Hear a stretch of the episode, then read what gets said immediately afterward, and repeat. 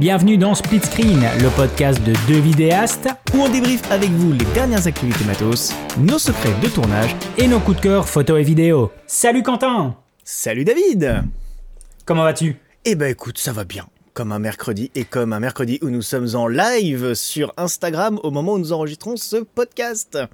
Voilà. Et eh oui, tout à fait. on fait un petit test. Pour ceux qui ont loupé le live, on teste ici maintenant la possibilité d'enregistrer le podcast en direct sur Instagram. Et de cette façon, si ça prend, ben, on va peut-être évoluer dans l'avenir directement sur Twitch. Euh, Quentin, c'est notre cinquième podcast. Oh là là, déjà. Qu'est-ce que le temps passe vite. ça va, ça va très très vite. Et pour le cinquième podcast, est-ce que tu sais me dire le sujet qu'on a choisi? Il me semble que nous avons choisi l'autofocus.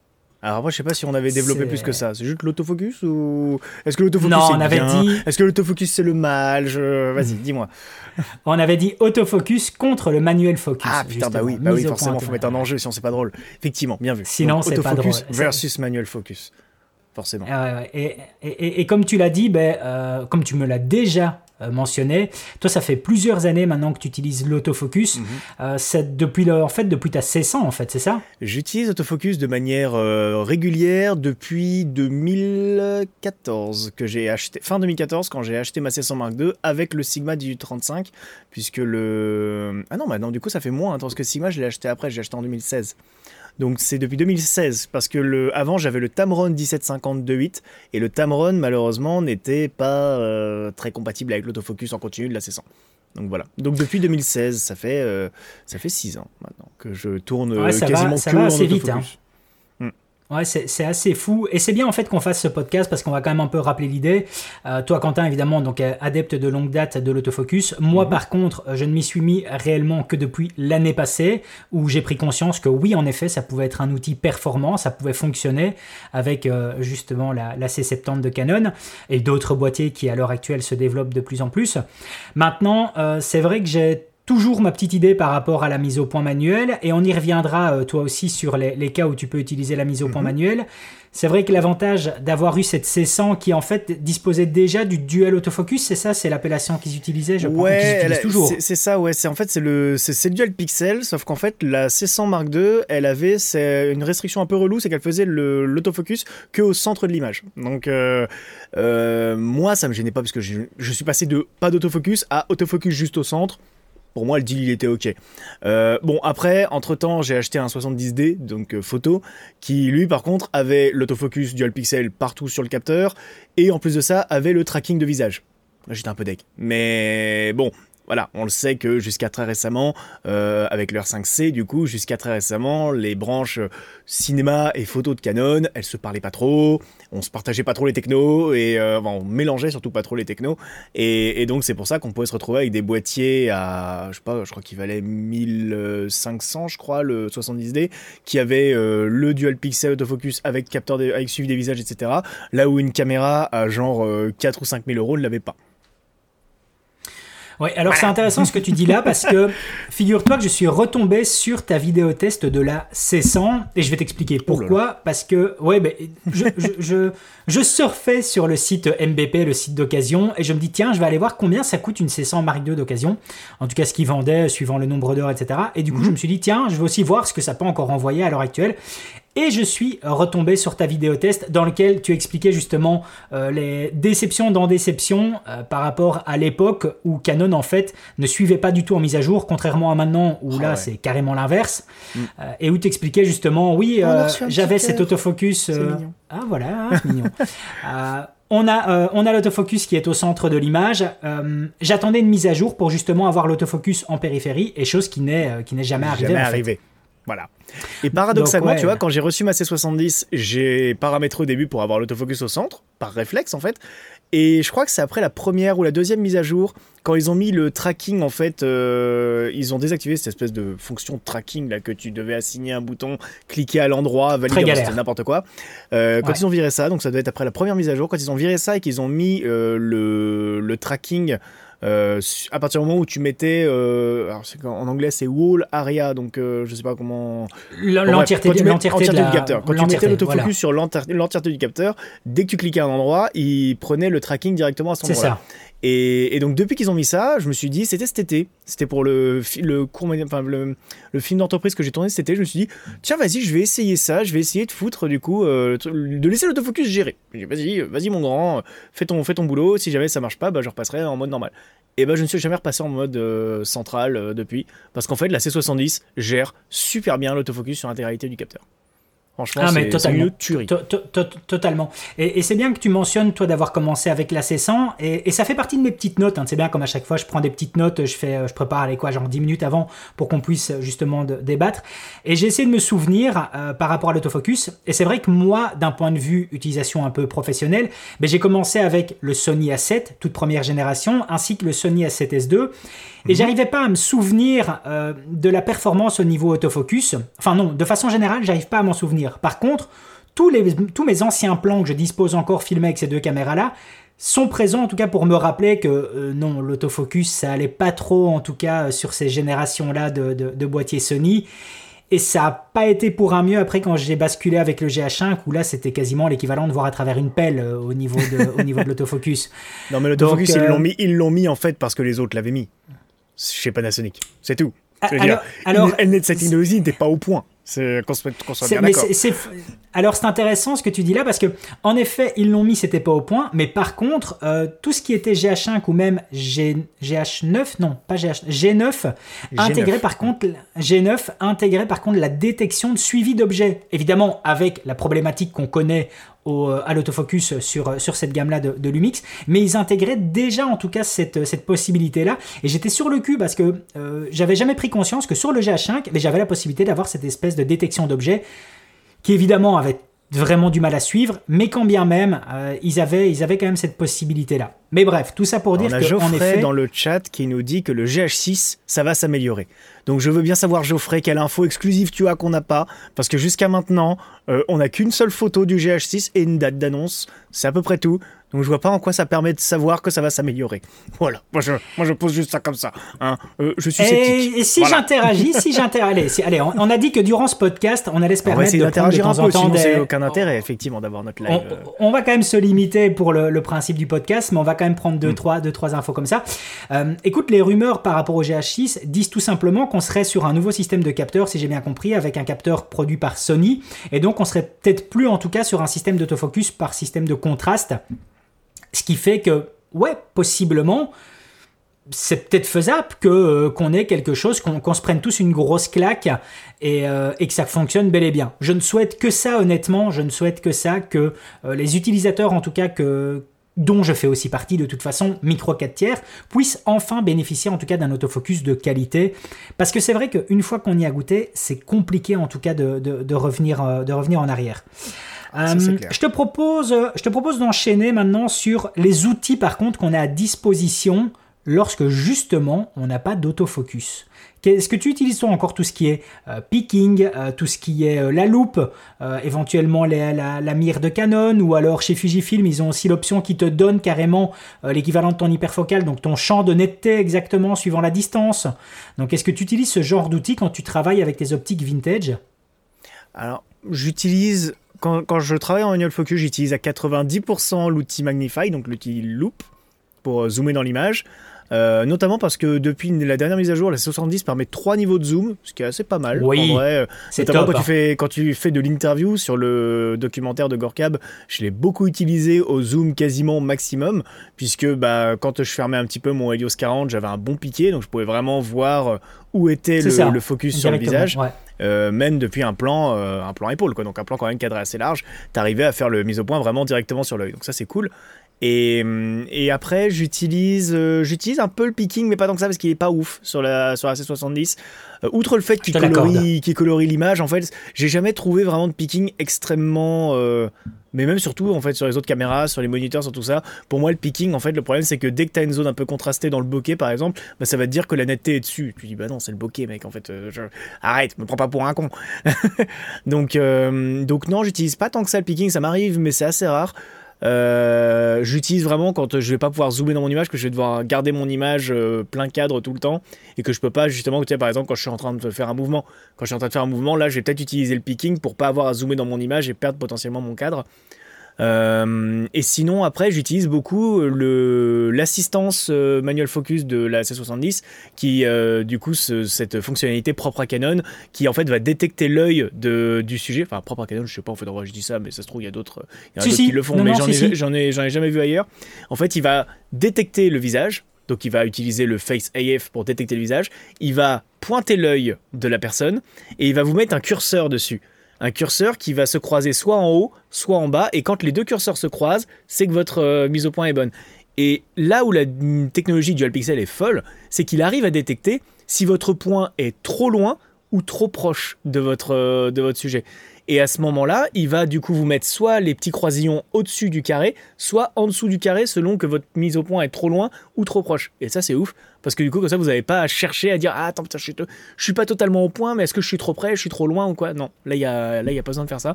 Et sur ça, c'est fou. Je prépare une vidéo sur ce sujet parce que c'est absolument gueudin. Ouais, alors il faut quand même admettre les animaux et les véhicules, euh, nous signale Geoffrey, en effet. Mais ça, c'est sur le il faut quand même admettre R5 et R6. Il faut quand même par contre euh, reprendre une limitation par rapport à ce que tu dis là, par rapport à cette mire de Canon qui en effet est unique, c'est que de base, ça ne fonctionne en fait qu'avec les objectifs mécaniques, ou évidemment les objectifs classiques lorsque tu es en manuel focus, mais lorsque tu es avec un objectif mécanique, ça ne sait fonctionner en fait qu'avec la gamme d'objectifs de chez Nikon, parce que tout comme euh, Fujifilm a leur objectif ciné Fujinon, Canon ont leur objectif ciné qui dispose en fait d'une puce électronique permettant en fait de communiquer des métadatas directement au boîtier et ce qui va permettre en effet de disposer de cette mire. Et toi par contre, tu as trouvé une petite parade pour justement euh, bénéficier un petit hack qui va permettre en fait de justement euh, tout ce qui est optique vintage plus particulièrement parlant mhm. des, optiques à monture M42, de pouvoir garder cette petite mire euh, de, Canon. tu sais m'en dire un peu plus sur justement le hack que tu as trouvé? Pas que, figure-toi, parce que moi à la base j'utilisais ces bagues, du coup, les les petites bagues qu'on visse au cul des, optiques M42, donc les optiques euh, vintage. Euh, les petites bagues avec des puces dessus. J'utilisais ça à la base parce que sur les réflexes de Canon et sur les autres réflexes de manière générale, en fait, ils ont la confirmation d'autofocus dessus. C'est-à-dire que quand vous étiez en manuel sur une, euh, sur une optique avec un réflexe et que vous basculiez votre mise au point, quand votre mise au point devenait nette sur votre sujet, vous aviez un petit bip qui retentissait et là vous savez vous pouvez prendre la photo. Bon, ça valait ce que ça valait en termes de fiabilité, c'était pas toujours très très fiable et il valait mieux mettre en live view et puis pour, euh, pour être vraiment sûr de pouvoir checker. Mais ça du coup, ces puces-là permettent également d'avoir cette confirmation d'autofocus dans les nouvelles caméras, donc la C70, la C200, etc. Et permettent notamment d'avoir euh, cette assistance d'autofocus qui, euh, qui du coup va vous dire où est-ce que vous êtes exactement au point et euh, qui n'existe pas en fait si jamais vous n'avez pas ces puces sur votre bague M42. Cette communication. Si vous n'avez pas de puce, vous n'avez pas de communication et en fait pour la caméra c'est comme si elle avait pas d'objectif. Elle n'a pas objectif monté. Exactement. Et le deuxième petit hack que j'ai trouvé du coup en fouillant sur d'obscurs sites russes de, passionnés d'optique vintage, c'est que si jamais vous utilisez euh, euh, ces, ces, bagues avec euh, puce intégrée, vous pouvez les programmer directement dans les Canon 5D. Alors je sais pas si c'est le cas quand j'ai pas encore testé avec mon R5, mais on peut les programmer dans les 5D en fait pour rentrer dedans quelques données comme la hum, euh, la focale, la distance focale, ce qui permet que par exemple que quand vous allez monter sur un GH4 ou un GH5 par exemple, vous n'avez pas à lui paramétrer pour avoir la stabilisation du capteur, vous n'avez pas à lui paramétrer une longueur focale équivalente. En fait, il va la détecter tout seul. Comme la même chose chez Fujifilm. Lorsqu'on met une, voilà, optique mécanique, tu, mm. dois, tu dois signaler ça, exactement. Et, ça va vous donner aussi, vous pouvez aussi programmer l'ouverture maximale. Alors ça, ça sert pas à grand chose si ce n'est à avoir l'ouverture marquée dans vos exifs en vrai. Parce ça. Que ça, vous pouvez ensuite euh, prendre votre photo à pleine ouverture et faire tourner la roulette pour être à F22. Ça n'a pas grand intérêt, mais euh, voilà, vous pouvez le faire. En fait, c'est juste que ça va marquer votre ouverture dans les exifs. C'est pratique dans certains cas. Mais comme tu dis clairement, c'est super pratique parce que euh, tu vas acheter cette petite bague là, donc par exemple de monture M42 vers RF, admettons que ça mhm. vienne à sortir. Je pense pas que ce soit déjà présent vraiment à proprement parler. Ce qu'il faut généralement, c'est M42 via, vers EF. Elle dispose de cette petite puce électronique que tu vas pouvoir programmer et ce qui au final ben, va te donner l'option de profiter des outils d'assistance qui sont présents ben, voilà, sur, la gamme, sur la gamme Canon avec leur système euh, de, mise au point manuel. Donc ouais, c'est super brillant et, et surtout pour avoir testé justement aujourd'hui les optiques Cine Prime de Canon, mais cet outil de mire, c'est quand même dingue, quoi. Et comme tu dis, mm. tu as la mire qui va venir se mettre aussi au niveau. Tu as, un collimateur qui va, se mettre, qui va se mettre au niveau des yeux et qui va te dire, ouais, il va, il va te suivre complètement l'œil. Et à chaque fois, ben, tu as ta mire avec tes petites, ces petites barres qui se croisent. Ça. Et que euh, quand tu as tout qui est vert, ben, c'est bon, nickel, quoi. Là, tu es, là, là es au top. Donc, et d'ailleurs, sur la C70, alors je sais pas pour les autres, mais sur la C70, il y a la possibilité de mettre un assistant d'autofocus secondaire. C'est-à-dire qu'en fait, ça vous mettre une deuxième petite mire comme ça sur l'écran. Sur euh, par contre, le problème, c'est que je crois qu'on peut pas activer les deux en même temps. C'est-à-dire qu'en fait, euh, quand vous allez appuyer sur le bouton 7 de votre euh, C70, en fait, ça va passer de l'un à l'autre, mais on peut pas en fait avoir les deux qui s'affichent en, même temps. En fait, quand on passe sur un, ça grise l'autre, etc. C'est un peu relou, mais ça peut servir. Il y, a, des, situations où ça peut servir comme, fonctionnalité. Et dans tous les cas, c'est sympa d'y avoir pensé. Et j'espère que dans une prochaine mise à jour, Canon permettra du coup d'utiliser les deux en même temps, parce que je vois pas trop l'intérêt de pas pouvoir utiliser les deux en même temps. Je vais revenir par contre sur ce que tu as dit, c'est-à-dire que tu utilisais pas trop le focus picking. Et une journée comme aujourd'hui, par exemple, où j'ai justement fait pas mal de patch je te rejoins un peu, dans le sens où j'ai tourné avec, bah là j'étais avec le Canon R6 parce que je faisais justement des packshots avec le Fujifilm X-T4. Enfin, mhm. le Fujifilm X-T4 était le packshot, et j'utilisais le Canon R6. Euh, la C70 étant aussi partie du packshot, ben voilà, j'étais avec le Canon R6. Et clairement, j'avais pas mis de moniteur externe. Et c'est vrai que le focus picking, ben ça fonctionne bien, mais ça fonctionne bien sur un moniteur externe quand tu as un grand retour visuel. Mm. Mais sur le moniteur interne de ta caméra, c'est moyen. Et du coup, j'étais avec le Viltrox 85 mm et j'ouvrais aux alentours entre 2.8 et 3.2. Et d'office, ben, j'ai complètement désactivé le focus picking et j'étais entièrement avec la loupe, avec les trois niveaux de zoom. Et j'ai fonctionné comme ça tout du long pour faire mon packshot. Et si j'avais dû vraiment me fier à 100% au focus picking, je suis pas certain en revenant que j'aurais eu 100% de tous mes plans nets à l'endroit où je voulais. La mm. loupe est vraiment pratique, mais je crois aussi qu'il nous faut que le moniteur interne de ta caméra ait quand même une bonne résolution. Par contre, parce que tu, l'utilisais sur le R6 ou tu utilisais sur, le moniteur externe ta, ta loupe? Sur le R6. J'utilise sur le R6 la loupe. Mais du coup, tu pouvais pas le faire pendant que tu filmais. Ah si, si, si, si. Euh, ah oui, non, excuse-moi, non, je ne pouvais pas le faire quand je filmais. Non, Parce que c'est une des grosses limitations des R5 et R6, et moi, c'est ce qui m'a fait enrager quand j'ai quand j'ai découvert ça, parce que faut savoir que moi, mon R5, je l'ai acheté juste avant de partir en documentaire aux États-Unis, donc en fait, j'ai un petit peu découvert le R5 en vidéo, en tout cas, parce que j'avais beaucoup utilisé en photo à mon boulot, mais je l'avais quasiment jamais utilisé en vidéo. Donc j'ai un peu découvert le R5 euh, en, vidéo euh, lors du, lors de mes premières interviews, et clairement, le quand j'ai découvert que quoi, on peut pas utiliser la loupe pendant qu'on filme? Mais qu'est-ce que c'est que ce délire? C'est quoi le projet en fait euh, Et c'est en ça que, euh, si tu veux, on pourra, on pourra parler un petit peu du R5C, mais c'est en ça que le R5C corrige énormément de choses parce qu'en prenant l'OS de la C70, de la C200, etc., il permet la, la loupe pendant la prise de vue.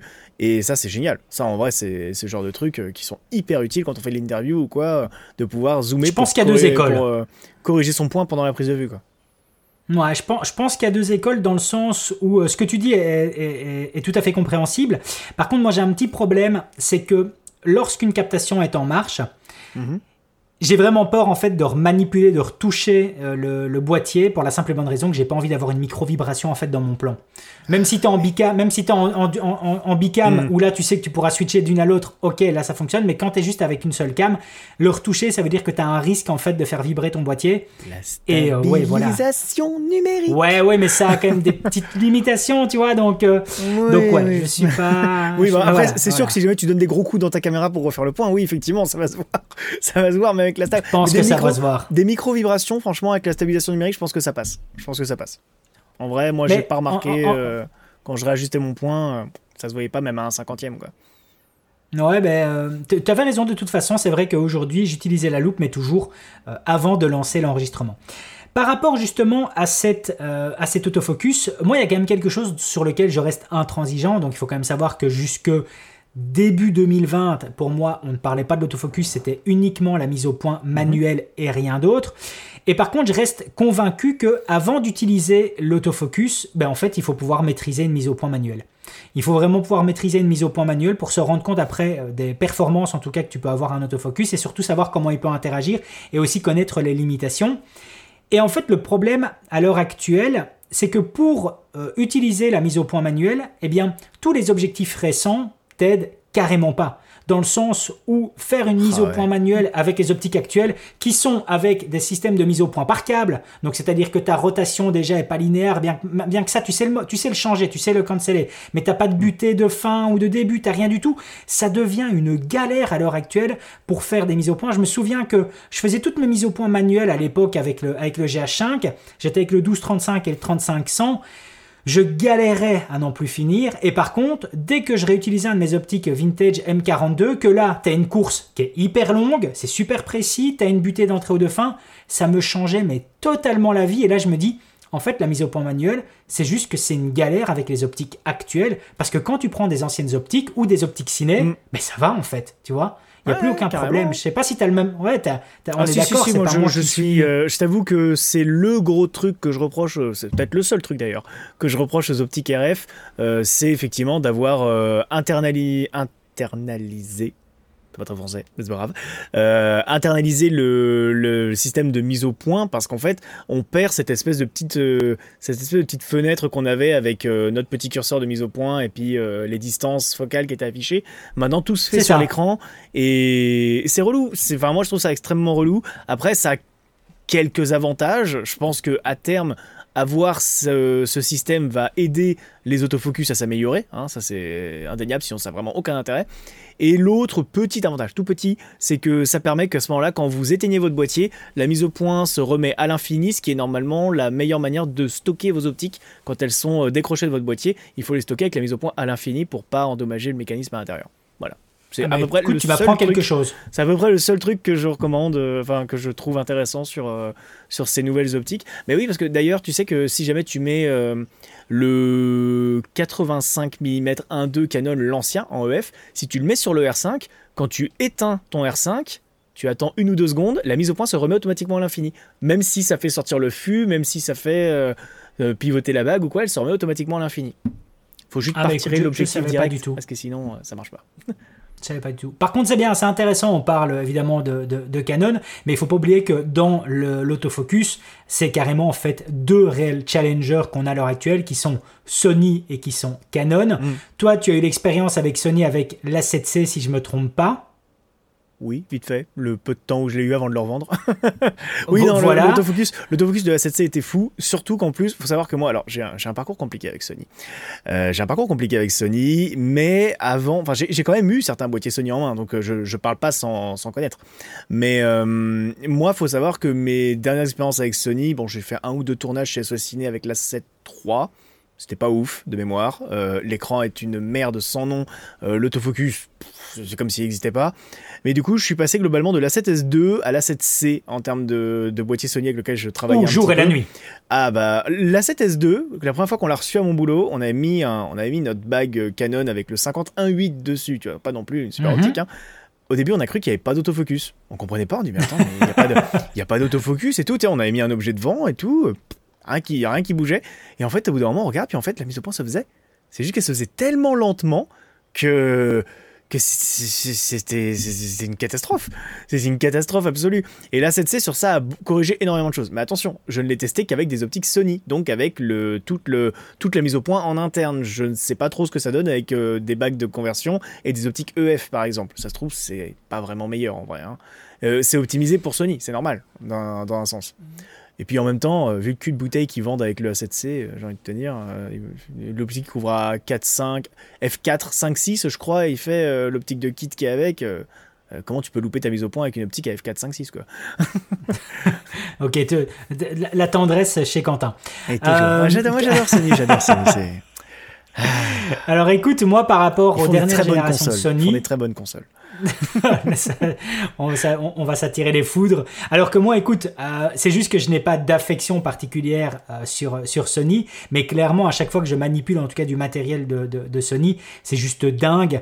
Euh, quand j'ai manipulé le Sony Alpha One, clairement, l'autofocus c'était juste bluffant, et au point que même sur le 120 images, clairement, il est plus performant que celui qu'on va avoir sur la Canon C70 par exemple. Et euh, et quand j'ai quand j'ai un peu joué avec la FX6, c'était bluffant. Sur la FX9, c'était bluffant. On a vraiment quelque chose qui est très performant. C'est ça que je dis qu'à l'heure actuelle, on a deux challengers au niveau de l'autofocus. On se retrouve vraiment avec euh, Sony et Canon qui sont les deux leaders.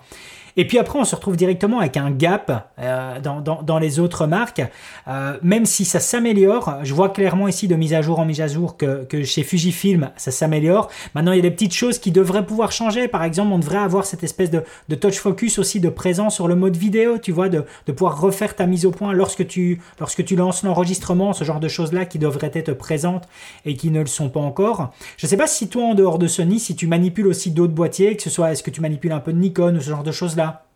Euh, alors j'en manipule mais que en photo. Donc euh, je saurais pas trop te dire pour la vidéo. Par contre je peux te dire effectivement tous les boîtiers moyens format, lesquels sont les plus compétents en, autofocus euh, photo. Euh, l'autofocus de Nikon est pas mauvais, en photo en tout cas, donc c'est-à-dire sur tout ce qui est.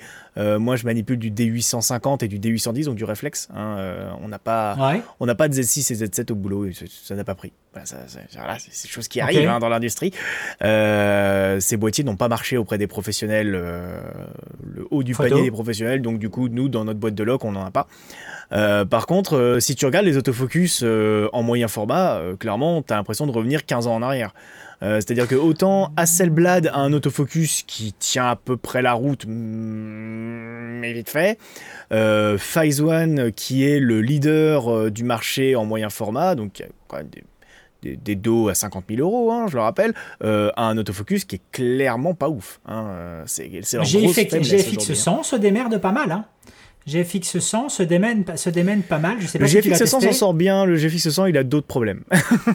il a des problèmes de fiabilité. il a des problèmes de fiabilité générale du boîtier en fait. C'est ouais, ça tu le GFX 100, c'est un petit peu comme une voiture qui va très très vite mais qui commence à trembler dans tous les sens à partir de 110. Donc euh, en fait, elle peut aller très très vite, hein, mais euh, faut juste pas tenir à sa vie. Bah, c'est un peu la même chose là.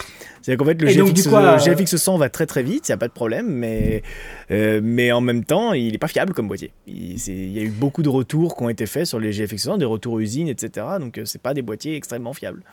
Après c'est normal, en même temps, on casse les prix, on casse les prix, donc on peut pas et casser les prix et avoir du matos fiable. C'est pas possible. Et donc au boulot, vous n'avez pas opté pour le GFX. on a vu passer ton chat, exactement. Mais donc au boulot, vous n'avez pas par exemple opté pour le GFX 100S, vous êtes resté avec le GFX 100 que vous avez déjà à l'heure actuelle. Mais vous pas de Fuji du tout pour l'instant. On envisage, tu vois là, on envisage à peine d'en acheter des, ah GFX euh, parce qu'en fait on commence à beaucoup en sous-louer. Hein. Donc euh, bah, on se dit bon, à force d'en sous-louer, on va peut-être. Euh, mais en fait, on en sous-loue beaucoup parce qu'on n'en a pas, mais en soi, par rapport aux boîtiers qu'on a, on loue quand même essentiellement euh, les boîtiers, euh, des boîtiers du coup euh, Phase One, Hasselblad, etc., qui, sont, qui restent encore largement majoritaires. Il y a aussi un autre effet, hein, c'est que comme Fuji, comme Fuji est moins cher, les gens ont plutôt tendance à acheter que à louer, comme c'est moins cher. C'est certain. Toujours dans l'autofocus. On va revenir dans l'autofocus maintenant et surtout des différents. Voilà, on se reconcentre sur l'autofocus et surtout des outils qu'on a à l'heure actuelle, des outils de personnalisation. Donc, c'est-à-dire ces outils qui nous permettent de euh, modifier euh, la vitesse de transition ou la vitesse de suivi. Je ne sais pas si toi tu joues un peu avec ça lorsque évidemment tu es avec des optiques natives à la marque parce que sinon ça fonctionne pas. Donc, je ne sais pas si tu joues un peu, si tu customises ça un peu par exemple sur ta C70 ou alors sur ton Canon R5. Pas du tout. Déjà parce que j'utilise assez peu de RF en vrai. J'utilise assez peu de RF euh, sur ma C70 et sur le R5. Mais, mais même, tu vois, genre là, je vois le, le week-end dernier, du coup, j'avais le R5C en prêt avec un 51.2 et un 100 mm RF. J'ai pas trop utilisé ces fonctions-là en vrai. Euh. Après, je, je, les ai pas aussi beaucoup eu, donc euh, c'est peut-être un peu ça, tu vois. Et euh, mais ouais, non, c'est pas un truc. J'ai pas le réflexe en fait d'utiliser ces fonctions-là, beaucoup moins que toi en tout cas. toi, il me semble que toi, ah tu utilises énormément. Total, totalement, totalement, totalement. C'est quelque chose sur lequel en fait, je suis admiratif. Et j'ai eu cette espèce de, de déclenchement lorsque j'ai vu la vidéo d'un ambassadeur Sony qui est basé en Afrique du Sud. Et mhm. le gars avait fait une vidéo pour la sortie de la FX 3. Et tu le voyais, donc toute la vidéo a été réalisée en autofocus. Et tu le vois par exemple avec des changements de mise au point d'un vélo sur une personne, mais opéré exactement de la même façon que s'il s'agissait d'un assistant caméra en fait, d'un assistant de, de mise au point. Et c'est tellement bluffant, c'était incroyable, j'en revenais pas, d'ailleurs je ne le croyais pas, j'ai dû voir le making-of de cette vidéo-là pour vraiment dire waouh, mais c'est dingue, parce qu'il faut aussi mentionner que Sony a toute cette personnalisation-là au niveau de l'autofocus en mode vidéo, parce qu'évidemment tu peux aussi avoir ça euh, en mode photo euh, sur certaines marques et puis qui ne vont pas l'intégrer en vidéo. Mais donc là c'était présent sur le mode vidéo. Et pareil, Canon aussi nous l'a mis ici à disposition, que ce soit sur leur gamme d'hybride euh, avec euh, donc tout ce qui est R5, R5, R5C, R6, mais alors évidemment aussi ben, sur leur caméra cinéma, pas exactement de la même façon ou avec les mêmes appellations, mais c'est quand même présent. Et ouais, quand je commence à jouer avec, clairement c'est un réel bonheur, mais c'est vrai qu'il faut vraiment se plonger dedans et se plonger un peu dans, dans, le manuel pour un peu comprendre les différents modes. Mais ouais, c'est ouf quoi. Franchement, c'est ouf. T'as l'impression, en tant qu'opérateur solo, t'as vraiment l'impression que quelqu'un est avec toi et t'aide au niveau de la mise au point. Donc si tu le fais pas encore, honnêtement, essaye. Tu vas vraiment, tu vas vraiment aimer. C'est juste que tu es tenu avec les objectifs de la marque. C'est ça. Il me, faut, il me faudra juste un petit chèque de 2-3 000 euros pour acheter des optiques RF, David. Tu peux me faire ça euh, à la fin du live? Ah, mais c'est. Ils nous tiennent tellement maintenant. Les, marques nous tiennent tellement pour recycler notre parc optique. C'est dingue parce qu'ils nous ont rajouté des petites choses comme ça. Euh, quand tu vois Sony maintenant qui sort euh, les espèces de. donc le, nouvel outil dans leur, dans leur boîtier Sony Alpha 4 et la FX6 maintenant, que la dernière mise à jour, si je me trompe pas, qui permet d'avoir la compensation de respiration donc lorsque tu fais justement un changement de mise au point, si ton optique ah respire, oui d'accord, exactement, bah là, voilà. J'étais en train de me dire compensation de respiration, c'est quoi? C'est par rapport à quand tu, quand tu bouges comme ça? Mais d'accord, non, non, quand ton optique respire, ouais, exactement. Quand ton optique respire, eh ben, tu as une compensation au niveau du cadre, ce qui fait que tu ne vois pas euh, justement mm. la respiration de cette optique. Mais c'est dingue parce qu'alors au final, euh, toute cette partie euh, intelligente qui travaille au niveau du boîtier, et évidemment qui ne fonctionne pas avec toutes les optiques parce que voilà, c'est sur les dernières générations, ça veut dire qu'au final, ben, les manufacturiers à l'heure actuelle, ils se cassent plus la tête sur la partie entre guillemets euh, euh, intelligence du boîtier plutôt que de la formule optique au final, tu vois. Donc c'est vrai bah, que c'est un peu deux mondes différents. Figure-toi que le focus bonding, c'est un truc auquel j'étais pas sensible du tout. Enfin, pour moi, c'était genre normal que quand tu changes, tu changes ta mise au point, tu as un peu de respiration. Changement de cadre. Voilà, voilà. voilà que, que tu as un changement de cadre. Et euh, récemment, pour TRM, j'ai testé le Tokina 2575, donc optique cinéma, avec, justement pas de focus enfin extrêmement peu, tellement peu que c'est comme si on n'avait pas. De toute façon, une optique qui n'a pas, qui a zéro focus breathing, ça n'existe pas. Surtout un zoom, ça n'existe pas. Donc il y en a forcément, il y en a juste beaucoup, beaucoup, beaucoup moins sur les optiques ciné. Et ben j'avoue que maintenant, quand je réutilise mes Zeiss Z2, et ben je le vois, je le remarque. Après ça me gêne pas plus que ça non plus, hein. je m'en fous un peu. Mais, mais c'est vrai que c'est un truc qui maintenant je fais tiens, c'est vrai que c'est un peu bizarre. Alors que quand on change de mise au point avec une, euh, une focale qui, enfin une optique qui a pas, euh, enfin qui, a, soit cette compensation du, du focus breathing, soit qui n'en a pas, dû à sa formule optique, bah en fait on, on a un peu l'impression de, de, faire mise au point de manière irréelle. C'est un petit peu, je sais pas si tu as déjà utilisé les modes photo dans les jeux vidéo, ça donne un peu cette impression là. C'est qu'en fait vraiment tu peux changer ta mise au point et tout, et en fait t'as pas cette espèce de zoom ou de dézoom dans ton image. C'est ça. Hmm. C'est intéressant. Après, moi, je mettrais pas ça comme critère principal en vrai. Après, c'est perso. Ben, disons que voilà, c'est des choses qui évoluent, mais je te rejoins en effet. Hein. moi, quand j'utilise les optiques euh, Fujifilm, les Fujinon, donc leurs deux zooms ciné euh, qui nous sont accessibles financièrement, parce qu'après, quand tu vas sur les autres gammes euh, de, de, leurs produits, c'est que de la location vu que les budgets sont dingues. Mais en effet, le, fait de ne pas avoir de respiration, c'est ouais, ça, ça te fait toujours un petit effet la première fois que tu vois ça, et tu peux vite y prendre goût, très clairement. Et donc, tout ça pour revenir au fait que l'autofocus à l'heure actuelle et l'intelligence qu'on a dans nos boîtiers font que je trouve que les manufacturiers se démerdent peut-être un peu moins sur les formules optiques. Je vais reprendre un autre exemple. T'as Sony qui a balancé il y a plus d'un an maintenant, je pense maintenant, je crois que c'était au moment de la sortie de la 7S3, ils ont balancé leur 1635 carrossé en ciné, donc on a carrément un objectif beaucoup plus gros, mais alors en fait il faut savoir qu'à l'intérieur c'est exactement le 1635 F2.8, donc le G-Master. Donc tout est identique, c'est juste qu'il est carrossé ciné. Et alors, ils en sont à un point maintenant où ils savent Sony qu'ils ont un autofocus tellement brillant qu'en fait ils se sont dit nous on s'en balance à aucun moment on va se casser la tête à se dire on va faire une optique qui est par focale parce que de toute façon à l'heure actuelle notre autofocus il est tellement bon que lorsque tu dézoomes et tu rezoomes en pleine action ben, ta mise au point elle est nickel donc pourquoi est-ce qu'on s'emmerderait à faire mm. un objectif par focale alors que là ça fonctionne directement? Donc tu vois, c'est ça que je trouve que on, est sur deux systèmes et, euh, et, je suis quand même un peu frustré quand je vois que voilà que certains manufacturiers se démerdent pas à, à augmenter ces formules optiques et, euh, et reprennent. Je trouve qu'il devrait y avoir une évolution sur les deux, que ce soit Mm. sur les, les intelligences du boîtier et aussi sur les formules optiques. Bah, Ils vont au moindre coût, si je pense. hein, euh, Ils vont Ouais, à ce qui en est- fait, ils vont ça. à ce qui est moins cher. hein. E- Money. Exactement. Money first. Ouais, c'est toujours. Et c'est toujours ça le problème. Je fais un petit détour dans le, dans le chat juste vite fait pour dire qu'il y a Elias qui dit que personnellement il aime le focus posing. Et je suis assez d'accord avec lui. Voilà. Moi aussi j'aime bien. Mais je pense que c'est quelque chose qu'on peut rechercher. Hein. Je En pense fait, que c'est quelque chose qu'on peut. habitué. C'est... Mais ça, ça, tu vas voir. hein. Là, euh, on, on sait que dans les années à venir, c'est un truc. euh, le focus posing va vraisemblablement disparaître de toutes les optiques abordables entre guillemets. C'est un truc qui va arriver des technologies cinéma. Et, euh, et tu vas voir que dans quelques années, en fait, tu vas avoir soit des plugins qui vont en sortir pour te remettre Ah, c'est possible. Mais totalement. de la même manière qu'aujourd'hui, des gens rajoutent des aberrations chromatiques, alors que pendant des décennies, les ingénieurs se sont emmerdés à faire des formules optiques pour dégager les aberrations chromatiques. Et maintenant qu'ils y arrivent, j'en font. Ils sont quand même un peu trop clean vos images euh, Sigma Art là. Il n'y a, pas moyen de me rajouter un peu de saleté là-dessus. euh. C'est ouf. hein. C'est vraiment ouf, hein, ça. C'est dingue de, de se dire ça. Ouais, non. Mais c'est Euh, pareil pour les par filtres de diffusion. hein. Les filtres de diffusion dont tu parlais sur, euh, sur ta chaîne récemment, c'est un peu la même chose. Ouais. hein. Une optique vintage, le coating, normalement, fait office de diffusion sur les vieilles optiques. En quelque sorte. Alors que là, bah, du coup, euh, on met des filtres sur des optiques qui sont parfaitement nettes et qui ont parfaitement qui ont un contraste parfait et on va casser ce contraste en fait avec des bah même c'est ce que Miziraka expliquait dans une de ses vidéos quand lui rajoutait un, un collant devant euh, devant son optique, c'est pareil en fait. C'est exactement, exactement ça, c'est exactement la, même logique. Euh, maintenant, c'est vrai que euh, ben, ces filtres de diffusion te permettent d'avoir une certaine homogénéité suivant l'optique que tu vas utiliser, si tu as plusieurs optiques, donc c'est vrai que ça c'est quand même le gros avantage. Mais euh, comme tu dis, clairement, oui, peut-être que d'ici quelques années, peut-être que les gens iront rechercher cette respiration d'objectif.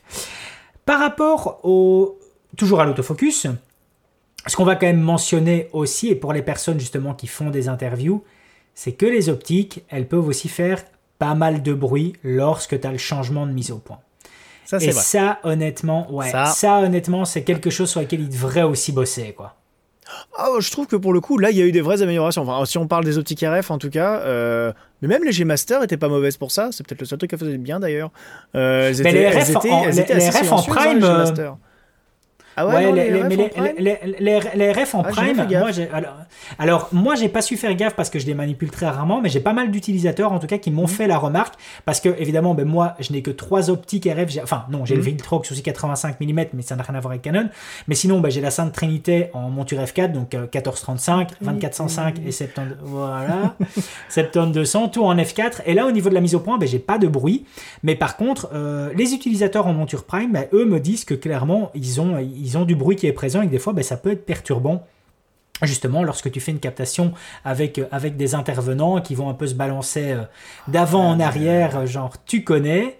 Ouais, mais enfin, euh, attends, de, de, point, de- enfin, de là à ce que ce soit enregistré sur ta prise de son, soit c'est que ton mec il est à 1 mètre de ta caméra et tu le filmes à 24 mm, soit. Enfin, je veux dire, je En pense, que le, fichaille. je pense que le ventilateur de la caméra fait plus de bruit. Je pense. Et le ventilateur des Ou le projecteurs. ventilateur autour- des lampes, voilà, des lampes, c'est ce que ventilateur j'allais dire, le projecteurs fait ventilateur des certainement lampes. plus de bruit que la mise au point euh, de l'objectif. hein. Sur, sur les objectifs récents, en tout cas. Après, bien évidemment, tu regardes sur le Sigma. Euh, moi, le pire que j'ai là-dedans, c'est le Tokina 1116. Il est très très bien le Tokina 1116. Hein, je l'adore pour du, pour du capteur Super 35 APS-C et tout. C'est super. C'est un ultra grand angle qui déforme très très peu. C'est un bijou. Je le kiffe. Il est tout petit, tout léger. Mais par contre, la mise au point, oh, la mise au point autofocus, fait- c'est l'enfer. C'est inutilisable en mise au point automatique. Après, l'avantage, c'est que comme c'est 11-16, ouverture de 8, qui n'est bon vraiment très sharp qu'à partir de 4 ou 5-6, s'il y a un peu de soleil, tu fermes à 5-6, tu te mets en mise au point manuel, tu mets à 1 mètre et puis basta quoi. et en vrai, normalement, tu ne devrais pas avoir de problème avec, ta, avec de la netteté. Ouais, mais, c'est- mais ouais, les ça, Sigma hein. Art aussi sont très bruyants. Les Sigma Art sont très bruyants, mais euh, tout ce qui est Sony G Master et euh, Canon RF, moi j'ai pas, j'ai pas l'impression. Je- J'essaierai demain, j'essaierai au boulot demain avec euh, avec les RF, mais Tu me tiendras au courant. il me semble pas qu'ils soient brillants. hein. Franchement, Tu, me- tu me tiendras au même, courant. même euh, les, même à tiens, bah, on parlait de Nikon, même les Nikon, les anciennes générations de Nikon sont vraiment pas, vraiment pas brillantes. hein. À tel point d'ailleurs que nous, ça nous est déjà arrivé d'envoyer en SAV euh, des 70-200. Ça nous est arrivé aussi une fois un 300 mm parce que euh, il avait fait un shoot dans le sable, il s'était ensablé du coup. Et du coup, là, il faisait un petit glissement en fait quand la, quand la mise au point passait. Ouf, ça faisait un petit. Et du coup, on l'avait envoyé en, on l'avait envoyé en réparation pour ça. Mais parce que sinon, en fait, en temps normal, elles font pas de bruit comme optiques. Elles sont très très très discrètes. On va revenir donc justement par rapport au bruit donc qui pourrait être euh, sujet du changement de mise au point. On va quand même citer un élément où l'autofocus a clairement du mal et on a parlé toi et moi de, de ça dernièrement, même si toi apparemment tu as un peu moins de problèmes que moi, c'est dans le mode macro. Je pense que là dans le mode macro, ça devient compliqué en tout cas d'utiliser l'autofocus, on n'y est pas encore. On est Moi, pas je encore pense qu'il y a deux écoles. Je pense qu'il y a deux écoles. Euh, je connais pas aujourd'hui d'optique macro qui en macro savent te faire un très bon suivi euh, quand ils sont vraiment sur la partie macro de leur mise au point, tu vois, parce que bien évidemment. euh, quand tu es, quand t'es genre à 1 mètre ou à 2 mètres ou plus, euh, oui, toutes les optiques, ça fait un, bon- une un bon suivi de mise au point. Après, c'est vrai qu'en macro, en général, moi, j'ai l'habitude de faire en manuel. Voilà, parce que en plus, il faut dire On aussi que je, je sais pas beaucoup de sujets qui bougent en macro, hein, euh, mais c'est vrai que tu vois, là, euh, dimanche dernier, je suis sorti avec le R5C et faire quelques prises de vue en macro euh, en extérieur. Euh, au ras du sol, j'étais en mise au point manuelle. Je me suis pas emmerdé une seule seconde à me mettre en mise au point automatique. Après, voilà, je pense que c'est je- davantage une question de d'habitude, euh, même si de manière générale, la technologie est pas là. Ce qui est normal aussi, puisqu'en fait, en vrai, les optiques macro, c'est tellement complexe optiquement, une optique macro. Il y a, il y a tellement d'éléments optiques qui se déplacent à l'intérieur, etc. C'est hyper intéressant. Il y a, il y a plein, de, plein de vieux, vieux sites internet qui se consacrent aux optiques macro et, et on découvre qu'en fait, c'est un bordel pas possible à l'intérieur. Et d'ailleurs, j'ai une vidéo qui est écrite euh, au sujet de, du macro, parce que les optiques macro nous mentent. Voilà, vous le saurez dans quelques mois. Ouf Ok. Ça, Oh c'est une nouvelle théorie du complot. Oh là là. Voilà, une C'est nouvelle même pas une théorie théorie, du ah, complot. c'est même pas une théorie du complot parce que là j'ai toutes les preuves.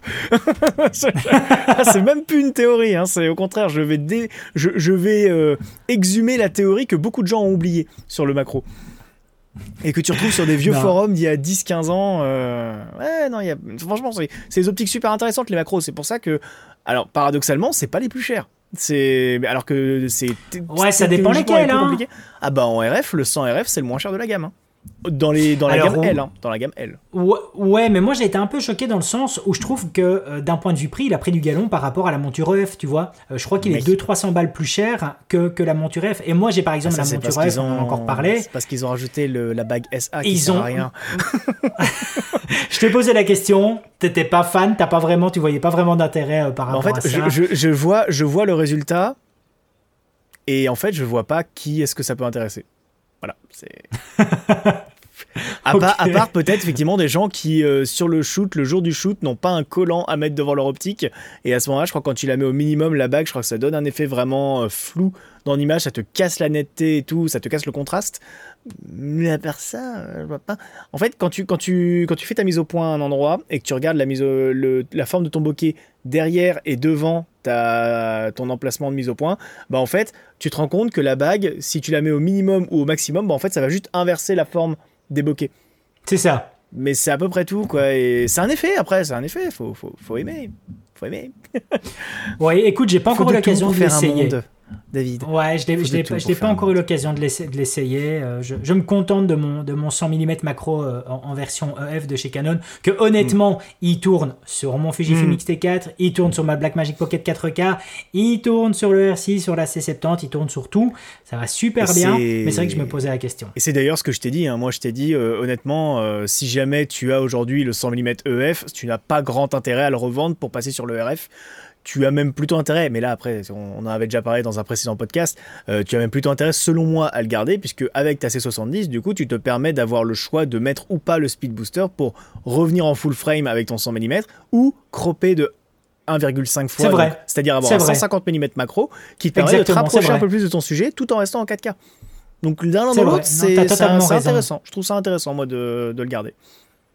Oui, et puis comme je viens de te dire, au moins cette version-là EF ben, me permet de le mettre sur plusieurs boîtiers XT4, Blackmagic, Mm. Aussi, euh, du Lumix, voilà, exactement. C'est vrai que euh, tout à l'heure, je prenais encore conscience à quel point euh, les objectifs en monture EF sont plaisants, parce que bordel, tu sais, tu sais mettre ça sur tout, quoi. Enfin non, pas, Parce que le, sur- tira- le tirage sur est extrêmement long, donc c'est vrai que c'est super C'est pratique. ça. On va, on va Et avoir de plus en plus ce problème-là, euh, mais tu vois, notamment... euh, Ah mais totalement. Comment s'appelle euh, Nikon avec sa monture Z Ils ont fait une monture Mhm. euh, de fou furieux, super large, avec, je crois que c'est la monture la plus large qui existe euh, hors moyen Quasiment. format. C'est le tirage le plus court du marché. Bah, le problème, c'est que tu peux rien adapter dessus, quoi. Enfin, tu peux pas, tu peux pas mettre ces optiques Z ailleurs. Les optiques Z ne sont, sont condamnées aujourd'hui à n'être que sur du Nikon. C'est con, ils se ferment toute une part du marché en faisant ça. C'est ballot. oui. Après, tu le retrouves aussi chez Sony. Tu le retrouves maintenant avec euh, mmh. aussi avec, avec, la, monture RF. Donc, tu vois, c'est, je, sais pas si c'est con ou si c'est tout simplement un choix de leur part de redire mais non, les gars, vous allez plus vous partager les optiques entre boîtiers. C'est fini. C'est fini cette possibilité-là. Euh, Après, tu peux, tu peux monter. Euh, Sony est légèrement plus long, je crois, en tirage que, que Nikon. Il est légèrement plus long aussi que, que Canon avec les RF. Donc, tu peux monter du Sony Il est sur plus du vieux Canon. aussi. Ça n'a aucun sens. Mais tu peux monter du Sony sur du Canon. Le vrai avantage du très court tirage, c'est que optiquement, ça améliore énormément et surtout ça simplifie énormément les formules optiques.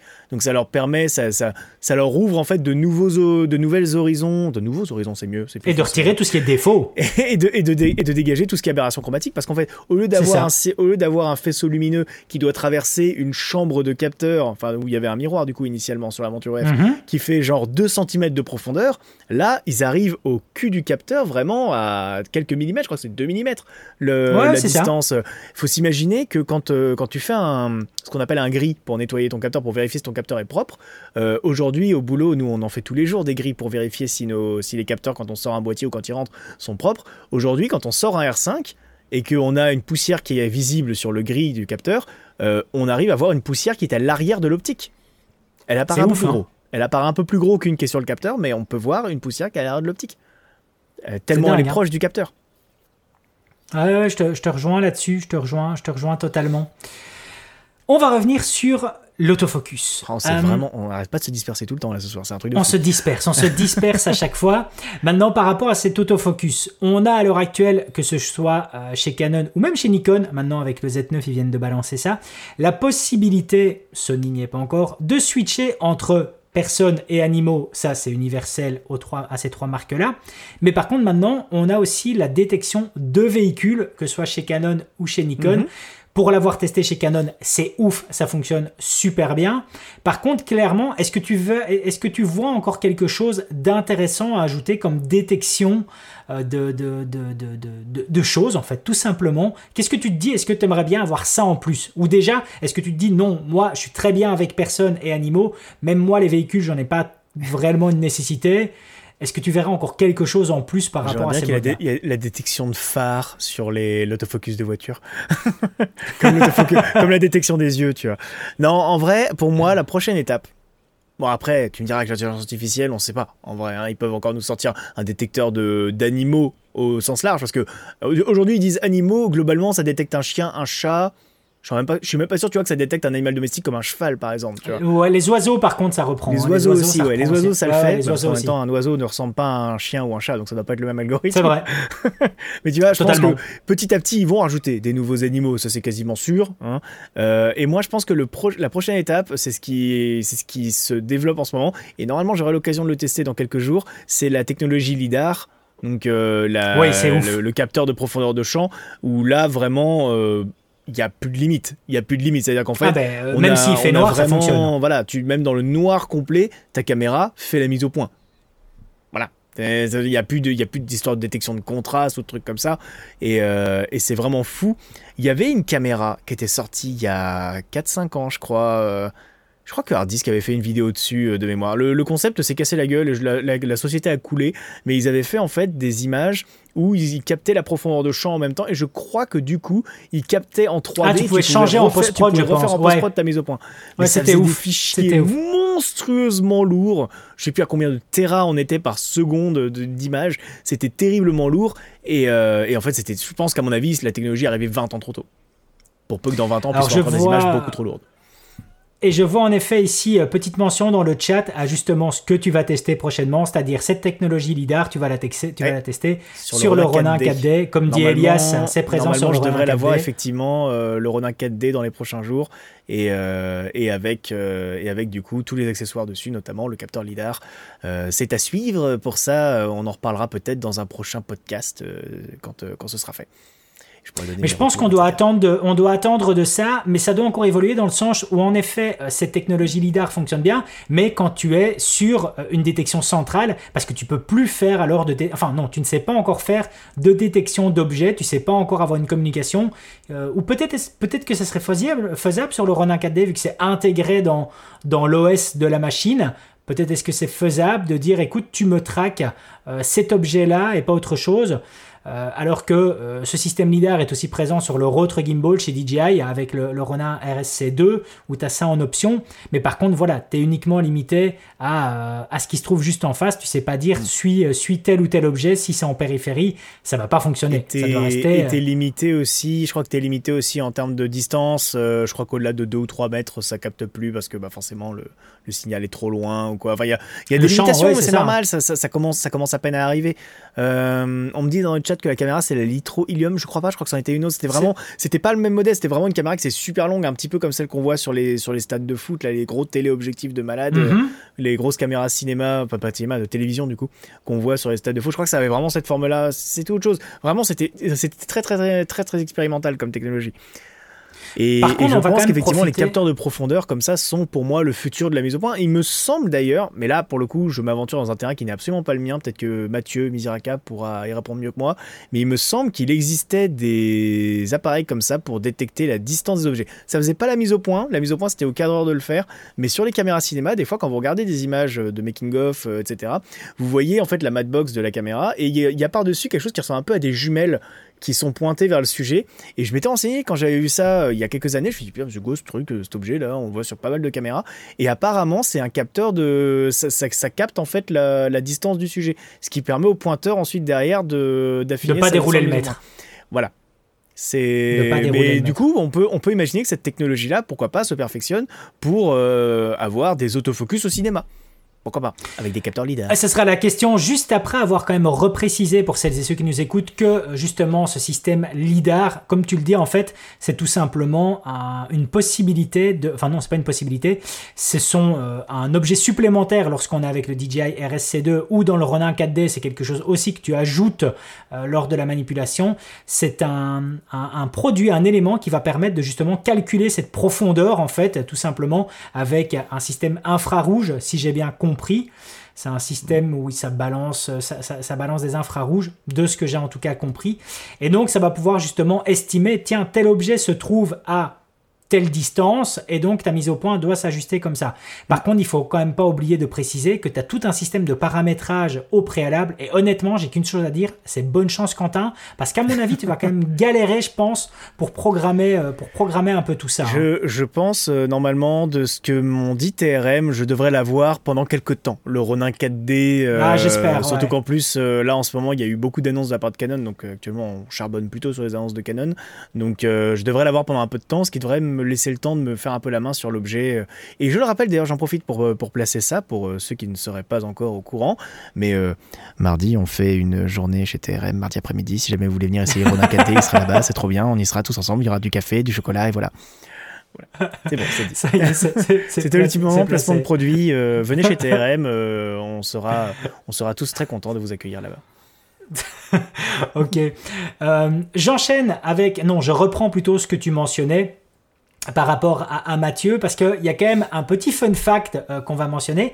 Il faut savoir que Mathieu Misiraka s'est fait, entre guillemets, bâcher euh, sur le YouTube Game euh, ah par justement un intervenant, une vidéo mythique. Alors, je n'ai pas pris la peine de revérifier si elle existe encore, mais donc c'était la vidéo d'une personne qui clairement s'adressait face caméra à Mathieu Misiraka. Cette personne avait mal pris, en fait, le fait que Mathieu explique que dans le domaine de la fiction, non, l'autofocus, ça peut mm. pas être présent, ou du moins pas encore présent.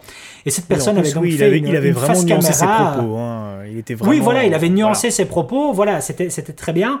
Donc top. Euh, mais la personne, je ne sais pas pourquoi, l'avait mal pris et donc avait fait une vidéo spécifique à ça. Évidemment, vidéo qui a très bien fonctionné sur la chaîne de, cette personne, tant mieux pour elle, et dans laquelle elle expliquait que clairement, oui, Mathieu, tu te trompes. la mise au point dans le domaine, la mise au point automatique dans le domaine de la fiction, ça peut être présent. Et donc j'ai envie de te poser cette question-là, toi, Quentin, qui fait beaucoup plus de fiction que moi, carrément plus, je fais quasiment aucune fiction. Beaucoup plus que pas euh, beaucoup, c'est facile. Mais effectivement, non mais effectivement, moi j'en fais, mais après moi je fais de la web fiction à tout petit Ça budget. reste de la fiction. Voilà, je, je- je- Ça reste de la fiction. Ça reste de la fiction. Est-ce que tu penses que l'autofocus peut arriver euh, dans, dans la fiction? Est-ce que tu crois que ça peut débarquer? Bah, moi, j'utilise l'autofocus. Ça m'arrive d'utiliser autofocus euh, sur mes fictions, oui. Carrément. Euh, je prends un plan tout con, hein, mais pour ceux qui ont vu mon court-métrage Parleur qu'on a tourné en 2020, qui est sorti tout début 2021, euh, il y a un plan où on a un brigand qui se fait tirer dessus, qui du coup tombe, sort du champ et on a Parleur qui est derrière. Le suivi de mise au point entre les deux, c'est l'autofocus. Je, je, je pouvais pas. La mise au point se fait en moins d'une demi-seconde sur la personne qui est derrière lui, qui était, qui était 3-4 mètres derrière lui. hein. Euh, c'est fait au 85 1.4 Canon, le toute dernière optique EF de Canon, et, euh, et avec du coup la vitesse d'autofocus mis au maximum sur la C70, au centre de l'image, parce qu'on avait l'autofocus qu'au centre de l'image, et la mise au point se fait comme ça. Et ça accroche à une vitesse, j'aurais jamais pu faire ça à la main, clairement. Là, c'est surhumain. Donc euh, c'est utilisable, mais pareil, en fait, comme, comme quelqu'un le disait dans le chat au tout début, en fait, petite équipe, autofocus, grosse équipe, follow focus. Je, par- je pense qu'effectivement, ça va rester la, la norme pendant très très très longtemps. Et Sébastien Nico dans le chat nous dit qu'il y était, il peut confirmer que c'était l'autofocus qui a fait le boulot. Moi, j'étais derrière la caméra et je faisais rien du tout. J'appuyais sur le gros bouton rouge Mais je crois que je rappuyais sur le gros Ouais. bouton rouge. je te, je, je te rejoins en partie euh, maintenant sur le fait que, avec justement, comme j'expliquais tout à l'heure, les personnalisations au niveau de l'autofocus, que ce soit sur le suivi de vitesse, euh, le- le- la vitesse de transition ou le- la vitesse de suivi, clairement maintenant on a quelque chose qui devient assez fou. Mais je pense voilà qu'il y a toujours certaines limitations par rapport euh, au domaine de la fiction. Mais autant j'aurais pu te dire il y a deux ans, alors que entre il y a deux ans et maintenant, je ne fais toujours pas de fiction, j'aurais pu te dire non, c'est pas c'est pas envisageable. Je crois que maintenant, on peut tout doucement y réfléchir, en tout cas, à ce système de, de- de- d'autofocus, ou en tout cas euh, sur de la production de, comme tu dis, de la web fiction qui de toute façon prend énormément le pas, euh, ou même sur de la fiction peut-être de, de- de- de télévision, de broadcast. Donc je pense en tout cas qu'il y a pas mal de choses qui peuvent arriver là-dedans. Et je crois que c'est uniquement le, le futur qui nous le dira. J'ajoute un petit envie- détail en plus, tu parlais de personnalisation, moi je rajouterai un tout petit détail qui concerne les gens qui utilisent des caméras, vraiment pas des appareils photo, vraiment des caméras. Euh, Il y a une personnalisation que moi j'utilise énormément quand je bosse en autofocus, c'est d'avoir assigné un bouton euh, qui est euh, le bouton qui est à l'avant de, de votre C70 ou de votre caméra, que, que ce soit. Sous votre, sous votre optique, en fait, vous avez deux boutons, un à gauche, un à droite. Et moi, celui de gauche, je l'ai assigné à la fonction AF Lock. C'est qu'en fait, quand mon autofocus, euh, fait, la mise au point se fait au bon endroit, j'appuie dessus et en fait ça suspend la mise au point automatique. Comme ça, je me dis, si jamais il y a un truc qui passe devant ou quoi, ou même que tout simplement la caméra se dit, ah bah tiens, attends, t'es vraiment sûr que c'est au bon endroit que je dois faire la mise au point? Et qu'elle veut essayer de recalculer la mise au point alors que le sujet ne bouge pas, que moi je ne bouge pas, je sais que les deux ne bougent pas. À ce moment-là, j'appuie sur AF Lock, je bloque la mise au point automatique et dès que le sujet rebouge, clac, je réappuie dessus et là, ça. moment-là, la mise au point reprend le boulot. Et en fait, c'est une espèce de mise au point assistée par l'humain quand même, parce que l'humain est quand même toujours plus intelligent que la machine, fort heureusement. Et, tu mènes euh, la danse. Voilà, je mène la danse et la caméra danse. Exactement. Et je refais comme toi, je reprends dans, dans le chatbox euh, une, petite, euh, une petite information qui en effet est très utile pour revenir sur le domaine de la fiction. C'est que clairement, ben, sur l'arrêt de Komodo, la dernière aide, ils nous ont, enfin non plus la dernière aide, mais la Komodo, ils nous ont balancé de l'autofocus, ce qui est quand même euh, une énorme surprise. Alors euh, c'est quand même un autofocus, en plus c'est pas un autofocus simple comme on va retrouver sur les, les caméras Blackmagic, il s'agit quand même d'un autofocus continu. Et quand je vois les tests, c'est pas dégueulasse. C'est pas pas si dégueu. hein. Franchement, je, je veux pas Ouais, balancer, ouais. je veux pas encore tirer sur ambulance, mais il y a quelques années, Sony faisait pas mieux. hein. Ouais, mais c'est ça, c'est ça. Et honnêtement, c'est réellement bluffant. Alors, c'est dingue de se dire qu'ils ont mis en tout cas de l'autofocus là-dessus, tout en sachant que à la base, l'idée d'origine, si on les croit, c'est quand même de faire une crash cam avec cette Red Komodo. Et à la fin, on se retrouve quand même avec un autofocus. Et en plus, qui logiquement doit évoluer de mise à jour en mise à jour. Donc c'est dingue, en effet, quand tu vois des industries comme, euh, comme Red, qui justement, eux aussi, commencent à bosser, euh, à bosser sur l'autofocus. Après, je me dis que clairement, quand tu vois que ces technologies d'autofocus sont présentes sur des cams comme la, la Canon C700 par exemple, ou en effet, euh, je sais pas si, si Sony a mis le, le- leur autofocus sur la gamme Venice, je sais pas s'ils l'ont s'ils l'ont balancé dessus. C'est tiens, c'est une bonne question. Bonne question, je n'en Ouais, sais rien. J'ai, on devait Ouais. faire une review de la Venice 2 euh, avec TRM et je crois que finalement ça ne se fait pas. Bah, ou du moins pour l'instant c'est plus à l'ordre du jour. Ok. ah mais on fait des trucs de fou chez TRM, venez chez TRM, on fait des trucs de fou. On a une chaîne YouTube. Oh, tu vas arrêter de prêcher pour ta chapelle. Sinon, après, on va, croire qu'on est sponsorisé. Mais peut-être, peut-être qu'on sera sponsorisé par TRM un jour euh, sur Split Screen. Ah, peut-être. En vrai, ce serait super. Franchement.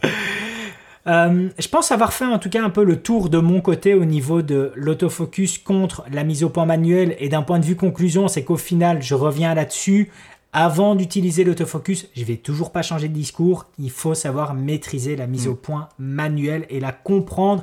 Et les amis, faites-moi plaisir, ça va vous coûter entre 20 ou 30 euros, même pas 20. 20, vous avez déjà un objectif mécanique euh, vintage en monture M42, une bague M42 mm. vers, votre monture actuelle, que ce soit euh, du Sony, du Canon, euh, du Nikon, peu importe, ça va vous coûter 10 balles.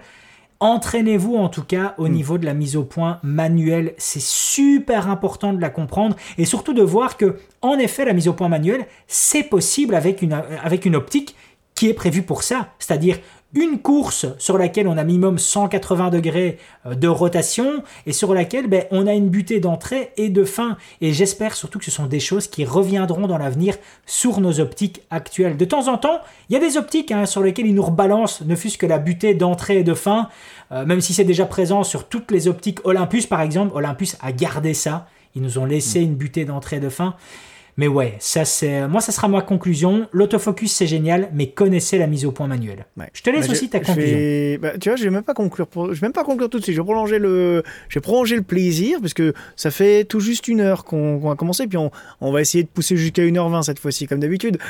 Allez. euh, je vais je vais rebondir sur ce que tu disais à l'instant euh, acheter une optique vintage etc. parce que figurez-vous aujourd'hui, j'ai découvert une petite chaîne YouTube vraiment petite chaîne YouTube anglophone de 3000 abonnés. Euh, une chaîne YouTube anglophone de 3000 abonnés, ça équivaut à une chaîne YouTube euh, francophone de 10 abonnés, à peu près. Hein, c'est ça. C'est ça. C'est ça. Vu les, proportions. Et en fait, c'est un photographe euh, qui a genre 64 ans, un truc comme ça, qui s'est lancé dans la vidéo il y a quelques temps et, et qui justement montre un peu son setup. Il faisait des images. Je regardais ces images, ses facecam et tout. Je dis putain, c'est bien quand même, c'est quali son face cam et tout. Le mec a, fait une vidéo pour décrypter son setup parce qu'en fait, avec le Covid, etc., son activité s'est cassée la gueule, il a perdu, il a dû revendre tout son matos euh, pro. Il avait du 1DX, du, du Nikon, etc., il a tout revendu. Et maintenant, il tourne ses vidéos avec un M50 et un Helios 44 2 et 2-3 euh, optiques vintage qu'il a chopé entre 15 livres et 35 livres sur des vides-greniers. Et le mec te sort des images. En fait, en vrai, ce qui lui a coûté le plus cher dans son setup, c'est son M50 et son Rode Wireless Go. C'était les deux seuls trucs qui lui ont coûté cher dans son setup. Et il te sort des putains de belles images parce qu'en fait, le mec sait faire de la lumière. Et paradoxalement, quand là dernièrement ça allait un peu mieux, il s'est acheté un, un Panasonic avec une optique Panasonic dessus. Bah, c'est la seule vidéo de sa chaîne où la mise au point est foirée. la mise au point est sur le fond derrière lui. Et justement, à la fin de la vidéo, il dit Oh merde, fucking Panasonic autofocus Voilà. Alors que pendant toutes les autres vidéos, à chaque fois, il avait le point sur lui, bien propre et tout, parce qu'en fait, il faisait sa mise au point avec son Helios 44.2 et euh, du coup son il faisait sa mise au point manuellement il bougeait pas il était assis quand il faisait ses vidéos et sa mise au point était nickel quoi et euh, même tous ces même tous ses vidéos euh, il a fait des vidéos ensuite où il a été filmé en extérieur etc il faisait toute sa mise au point manuelle à chaque fois bah franchement j'ai regardé les images, je suis en mode, le mec. Et en plus, il te dit, ah non, euh, pas d'étalonnage, hein, c'est le rush brut là. Ah ouais D'accord, ok, bon, bah, respect. Hein, euh. Comme quoi, des fois, en fait, faut pas chercher, ce sera mon mot de la fin, faut pas chercher à avoir le dernier outil, il faut chercher à maîtriser l'outil qu'on a. Alors c'est marrant que tu viennes à parler de, donc de, ce M50 et de la, façon, euh, de la façon dont tu décris les images, parce que moi je pense que c'était il y a deux ou trois jours, je suis tombé sur la vidéo euh, d'une personne qui a balancé, je crois, ça il y a 3-4 mois maintenant sur YouTube, je n'avais mhm. pas encore vu cette vidéo-là, avec justement du M50, mais le petit hack, le petit magique lanterne dedans qui permet de shooter en RAW euh, avec, euh, avec le M50. Et, waouh, waouh, waouh, waouh, les images, ouais, ça donnait, ça envoyait quand même, ça envoyait du lourd.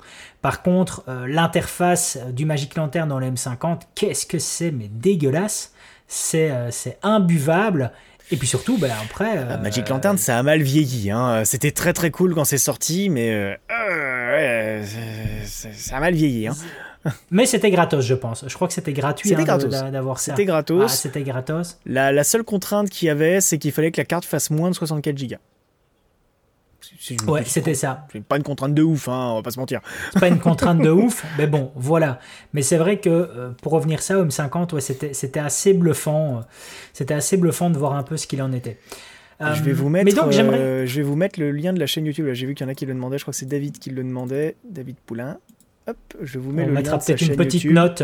Oui, voilà, oui, on mettra, oui, pour ceux qui sont dans le podcast. Euh, la, chaîne s'appelle Lone Shooter, sans le E de Shooter.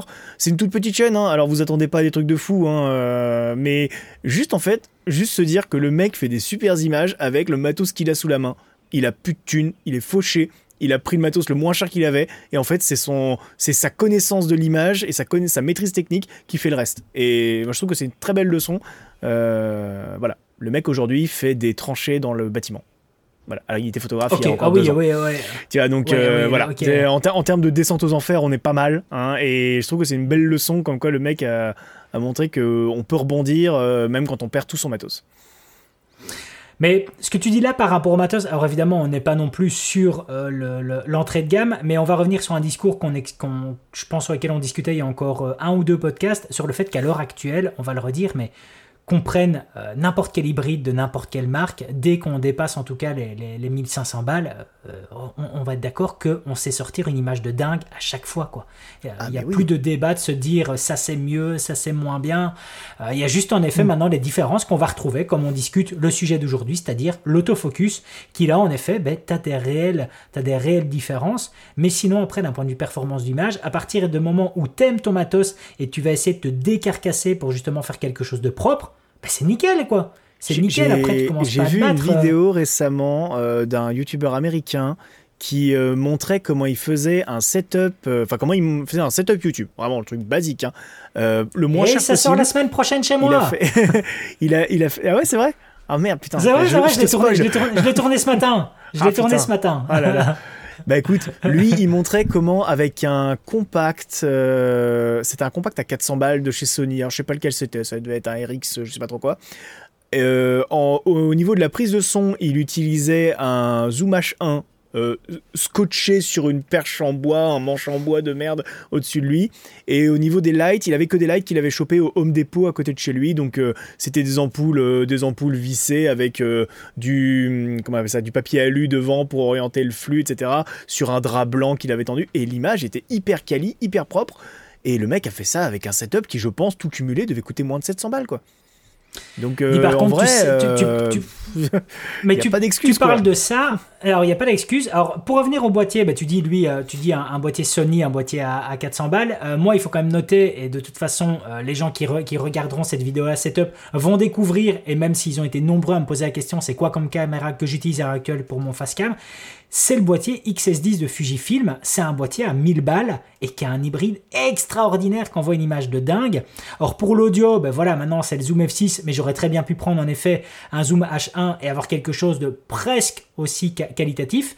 Et par rapport aux lumières, mais je sais pas, euh, toi tu as accès par exemple à une sonde séconique qui permet justement de, de, mesurer le, le, CRI. Je pense que tu as accès à ce genre d'outil, non? Euh, Est-ce que pas déjà... une séconique que j'ai, moi c'est une marque, une obscure marque chinoise qui m'a envoyé ça. Je devais en faire une review, mais en fait le truc c'est que le, produit est bien. Les, données que j'ai euh, coïncidaient parfaitement avec la C800 qu'on avait chez SOS Ciné, donc la Séconique. Euh, C'était exactement les mêmes données, elles étaient très proches l'une de l'autre. Par contre, euh, le truc est tout en plastique, on dirait un jouet. Donc en fait, j'ai pas osé en faire une review. Voilà. Mais je, je, pourrais effectivement, j'ai ce genre d'outil, effectivement, un spectromètre. Eh bien, je vais t'encourager à, apprendre justement que tu parlais que le gars a pris des lumières chez Home Depot, mm. etc. Essaye peut-être une fois de prendre une optique, euh, euh, une, optique, de prendre une ampoule tungstène classique et de mesurer mm. son CRI et tu vas ah bah, voir que c'est dingue. Mm. Il est excellent. Bah, il est excellent quoi. C'est ouf. Hein. C'est juste un filament qui chauffe.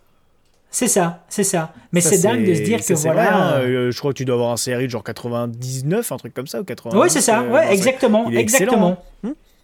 Mais c'est fou, quoi. C'est fou. Donc, mm. c'est-à-dire que on va dépenser de l'argent de dingue, euh, nous, dans, dans, dans, dans la lumière, alors qu'en effet, bah, tu vas reprendre une ampoule tungstène, tu as un résultat de malade. Après, c'est juste le côté pratique qui n'a rien à voir. Si tu veux, on pourra faire un split screen sur euh, LED versus tungstène. je te défonce.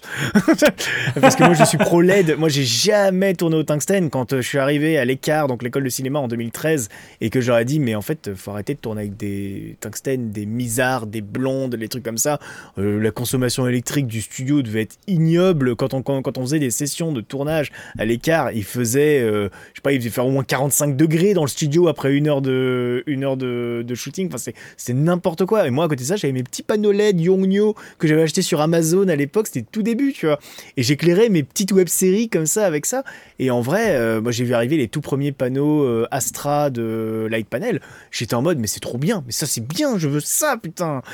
Jamais. Alors oui, la qualité est un peu moins bonne, mais en fait, j'ai envie de te dire aussi, l'espace colorimétrique de nos caméras est pas fou non plus. Donc en soi, euh, moi, tant que ça se voit pas dans le résultat final, tant qu'effectivement t'as pas une peau toute verte dégueulasse, mais en fait, tu sais que même en filmant en plein soleil, qui est quand même le meilleur CRI du monde, avec une caméra dont je ne citerai pas l'un qui commence par un saut, qui termine par un nid, il y a quelques années, on avait des, teintes de peau toute verte. Donc en soi, euh, c'est un tout c'est un tout et je pense qu'une teinte de peau verte en vrai on a beaucoup vanné Sony sur ça et je suis le premier à dire qu'en fait en vrai un petit coup de courbe et ça se corrigeait hein, donc euh, bon. Mais je pense aussi. Oh. je, pense, je pense aussi.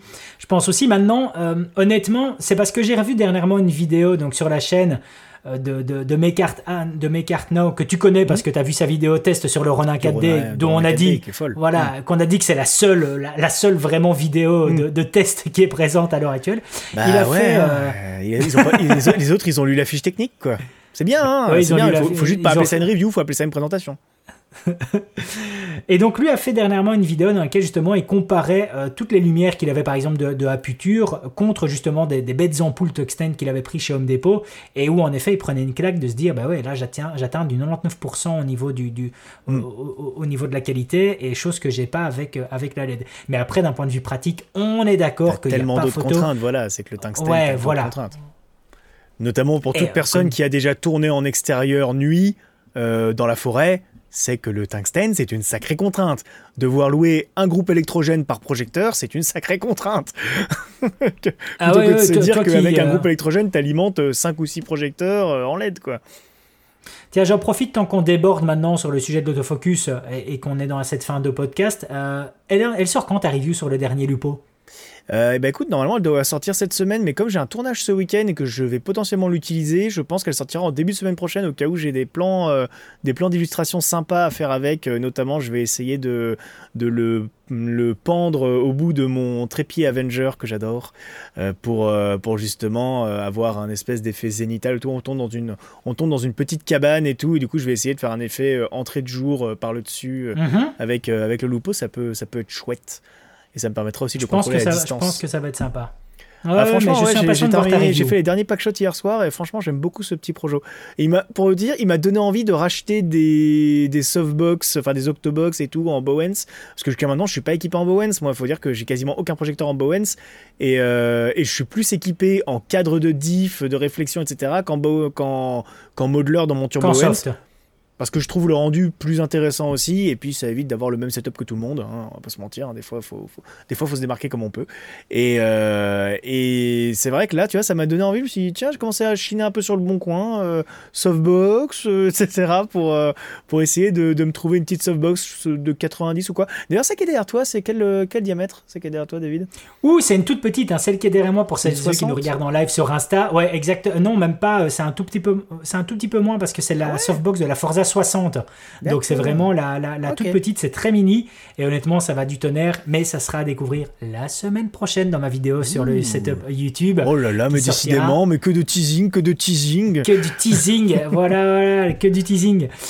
Euh, là, je pense qu'on touche tout doucement euh, à la fin de ce podcast qui, comme d'habitude, euh, est un réel plaisir. Et avant de, de, terminer, on vous rappelle, les amis, qu'en dehors de ceux qui nous regardent en direct sur Instagram, que vous nous écoutez sur votre plateforme de podcast de choix Apple Podcast, Google Podcast, Spotify, tout ce qu'on veut.